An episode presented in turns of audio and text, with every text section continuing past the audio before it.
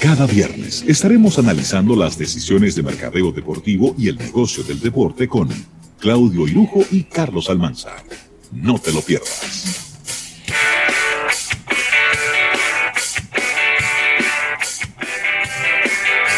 Bueno, y aquí estamos ya en este tramo final, señores. La verdad que nosotros no, nosotros estábamos más quitados de bulla, Manuel y yo aquí hablando. Sí, yo, pensábamos que era hasta, las 4 el programa. pensábamos que era como hasta las 4 el programa. Cuenta, yo dije, pero ven acá. Sí, pero mira, rapidito, porque no se me puede quedar de dar esta característica de la tableta de la Galaxy Tab A de 8 pulgadas, que tenemos un, concurso y eh, tenemos que dar una característica todos los días.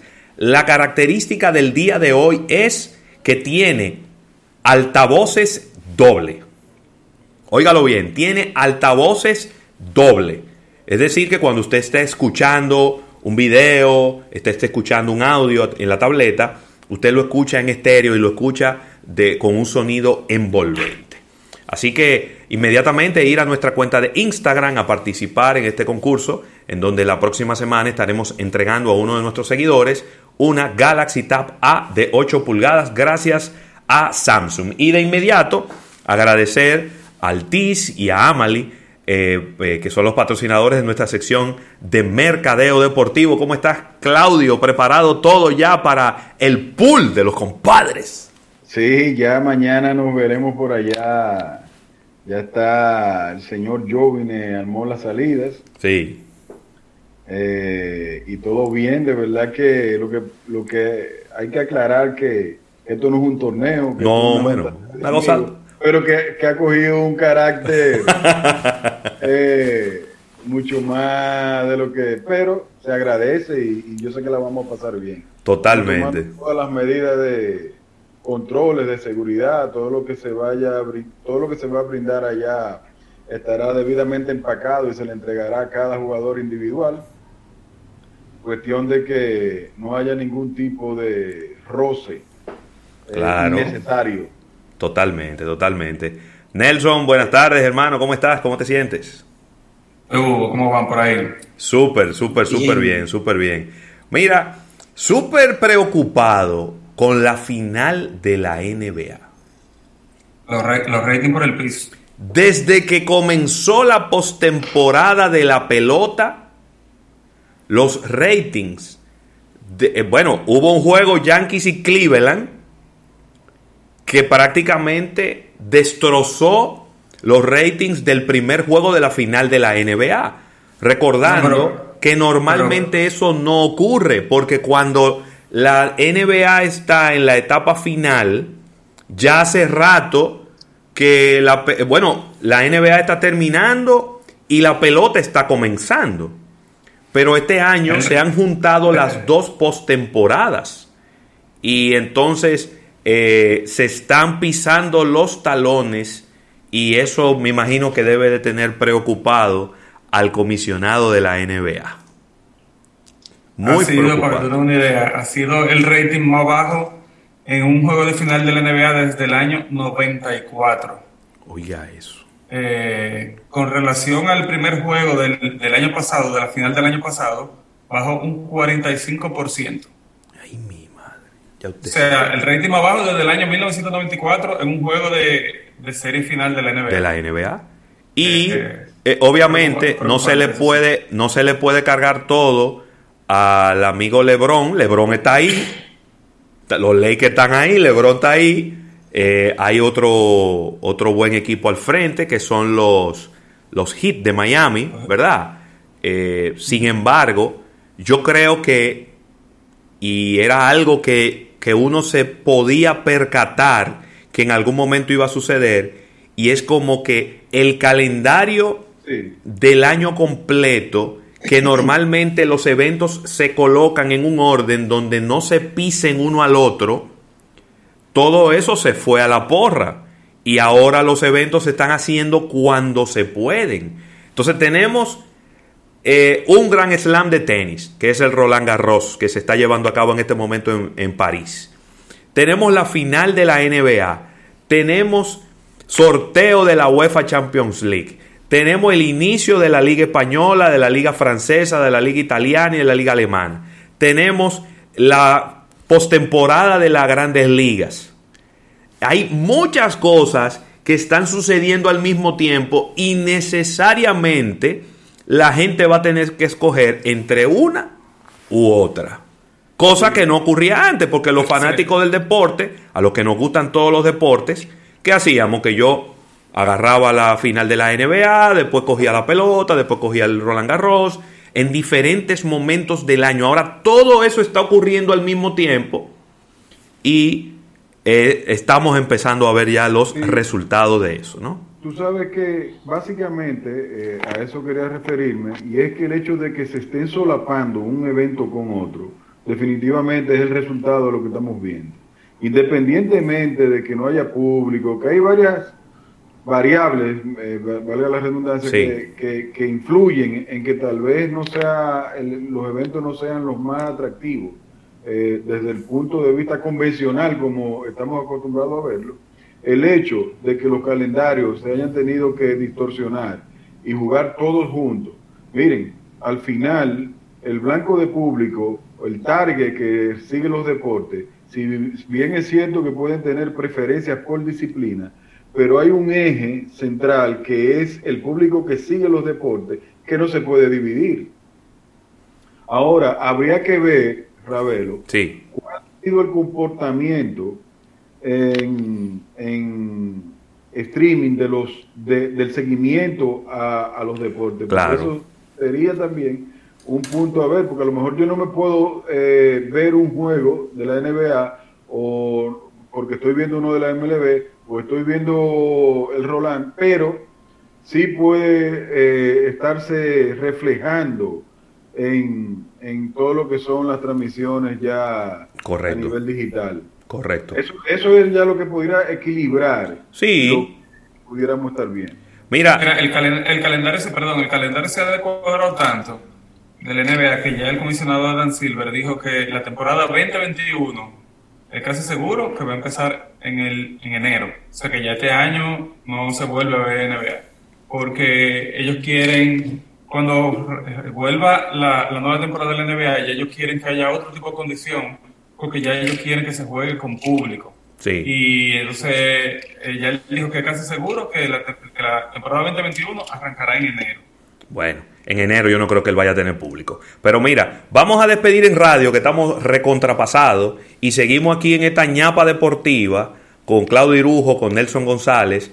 Agradecer a Altis y a Lubricantes Amali que hacen posible que eh, tengamos esta sección de mercadeo deportivo. A los que nos están escuchando en la radio, pueden venir para nuestro live en YouTube, en el canal de Almuerzo de Negocios.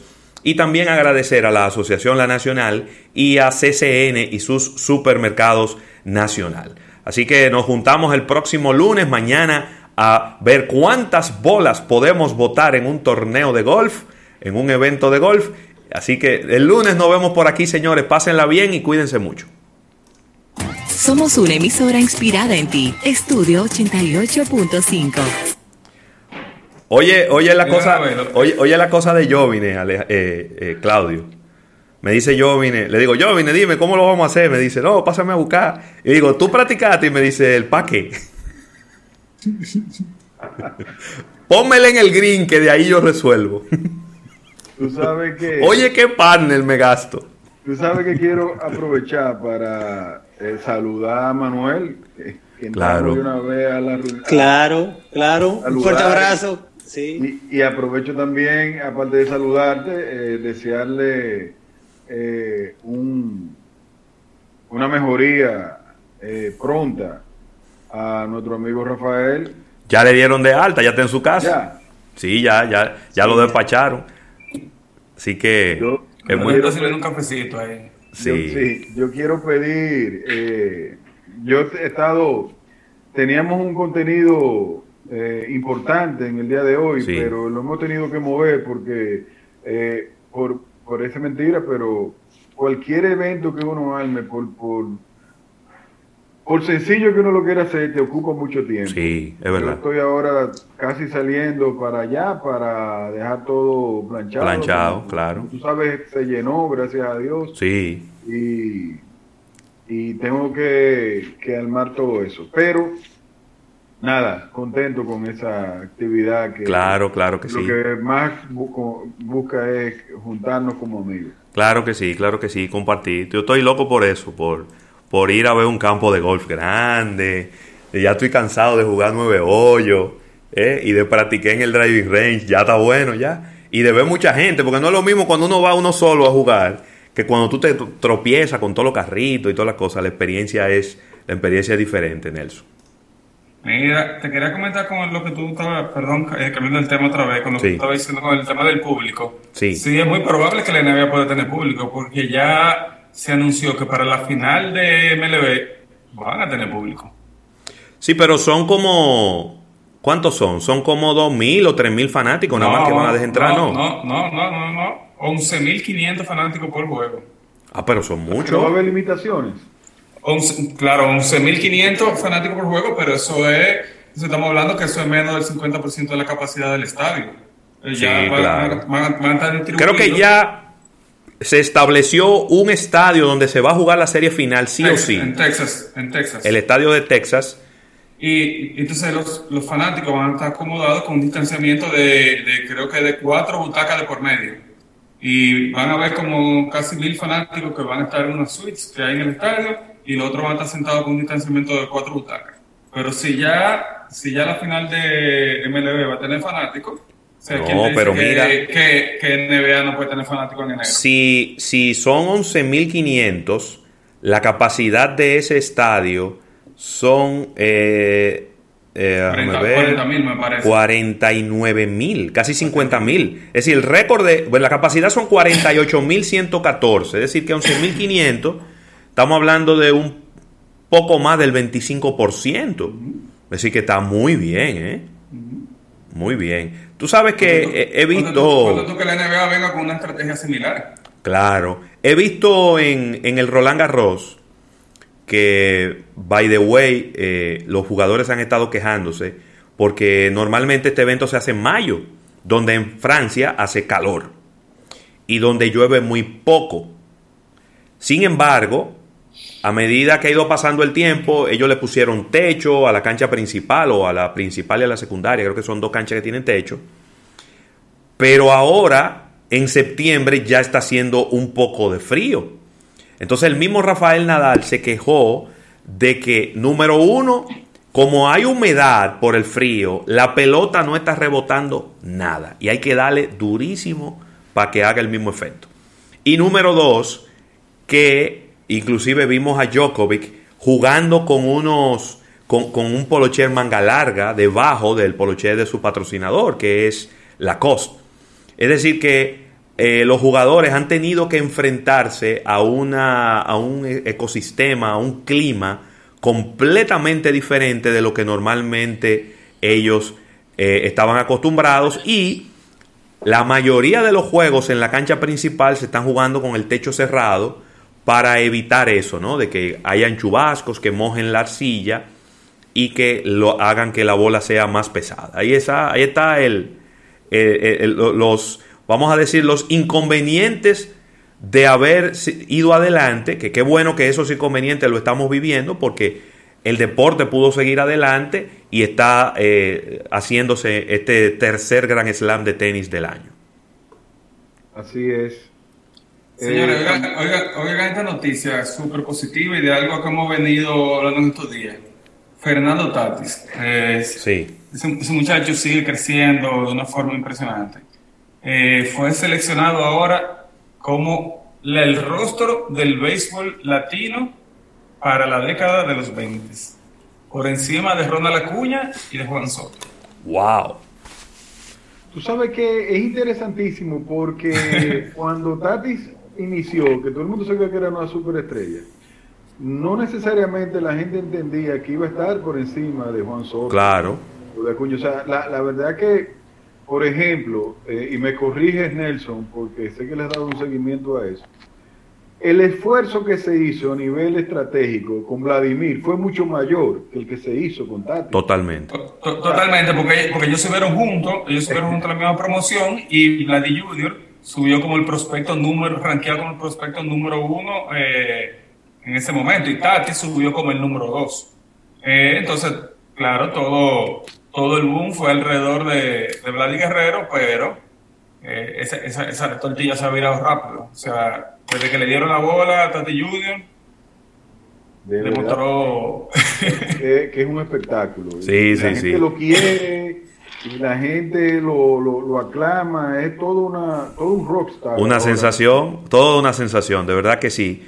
Eh, en ese sentido, yo creo que quizás Juan Soto es, es más eh, el, el arquetipo del jugador gringo, que es como más centrado, más tranquilo, eh, sin dejar de tener un poco de esa picardía latina, porque él la tiene, pero él es un poco más tranquilo, más ecuánime, quizá un poco más maduro. No sé si, si eso es un piropo, es una crítica, no sé pero eso es lo que uno percibe.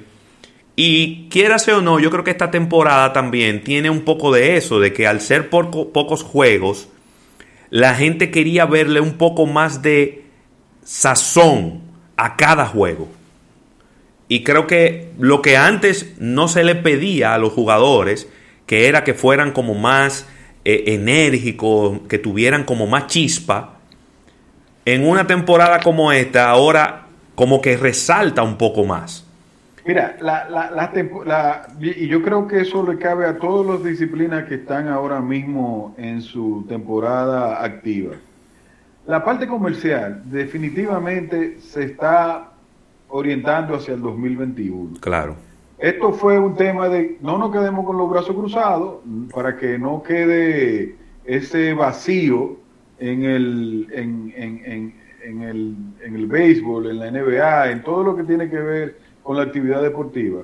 Pero las expectativas eh, no, no, no, no fue que no se cumplieron. O sea, las expectativas eran bajas desde el punto de vista comercial. Lo que se ha hecho es tratar de llevar el barco a, tierra firme para ver qué sucede en lo que viene. Esto sí, eso sí, lo que le ha servido esta esta temporada, en el caso, en el caso del béisbol, es que hemos tenido figuras que se han catapultado, como Tatís, como eh, el resurgir después de un pequeño eslón de, Machado, el mismo Vladimir, eh, y hay muchísimos más que no han tenido tal vez repunte eh, que evidentemente ha demostrado Fernando, pero hay una camada de peloteros jóvenes dominicanos que han dado la talla. Muy bien. Parece que le gusta jugar sin público.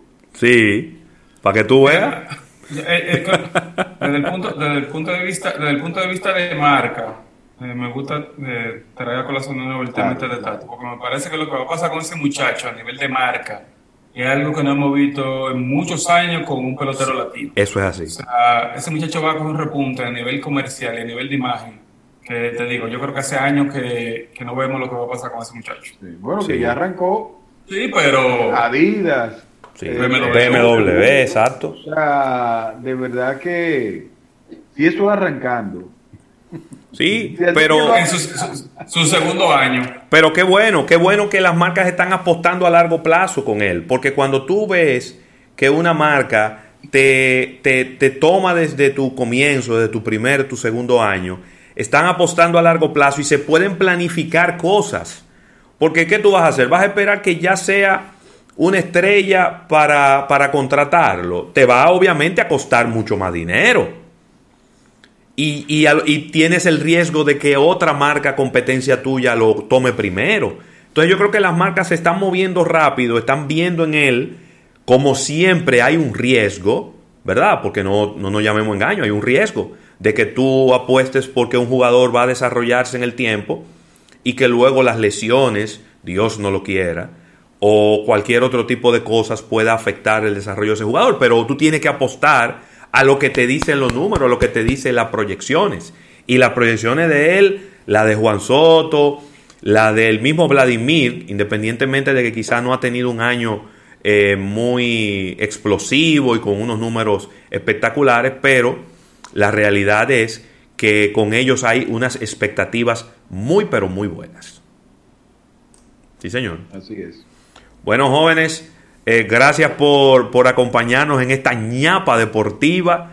Eh, gracias, Nelson González, por, por, acompañarnos en este, en este programa. También eh, Claudio Irujo, nos vemos mañana por allá por, por Oceans Manuel Rivera. Nos, vemos, señor? nos vemos por aquí el lunes, hermano querido.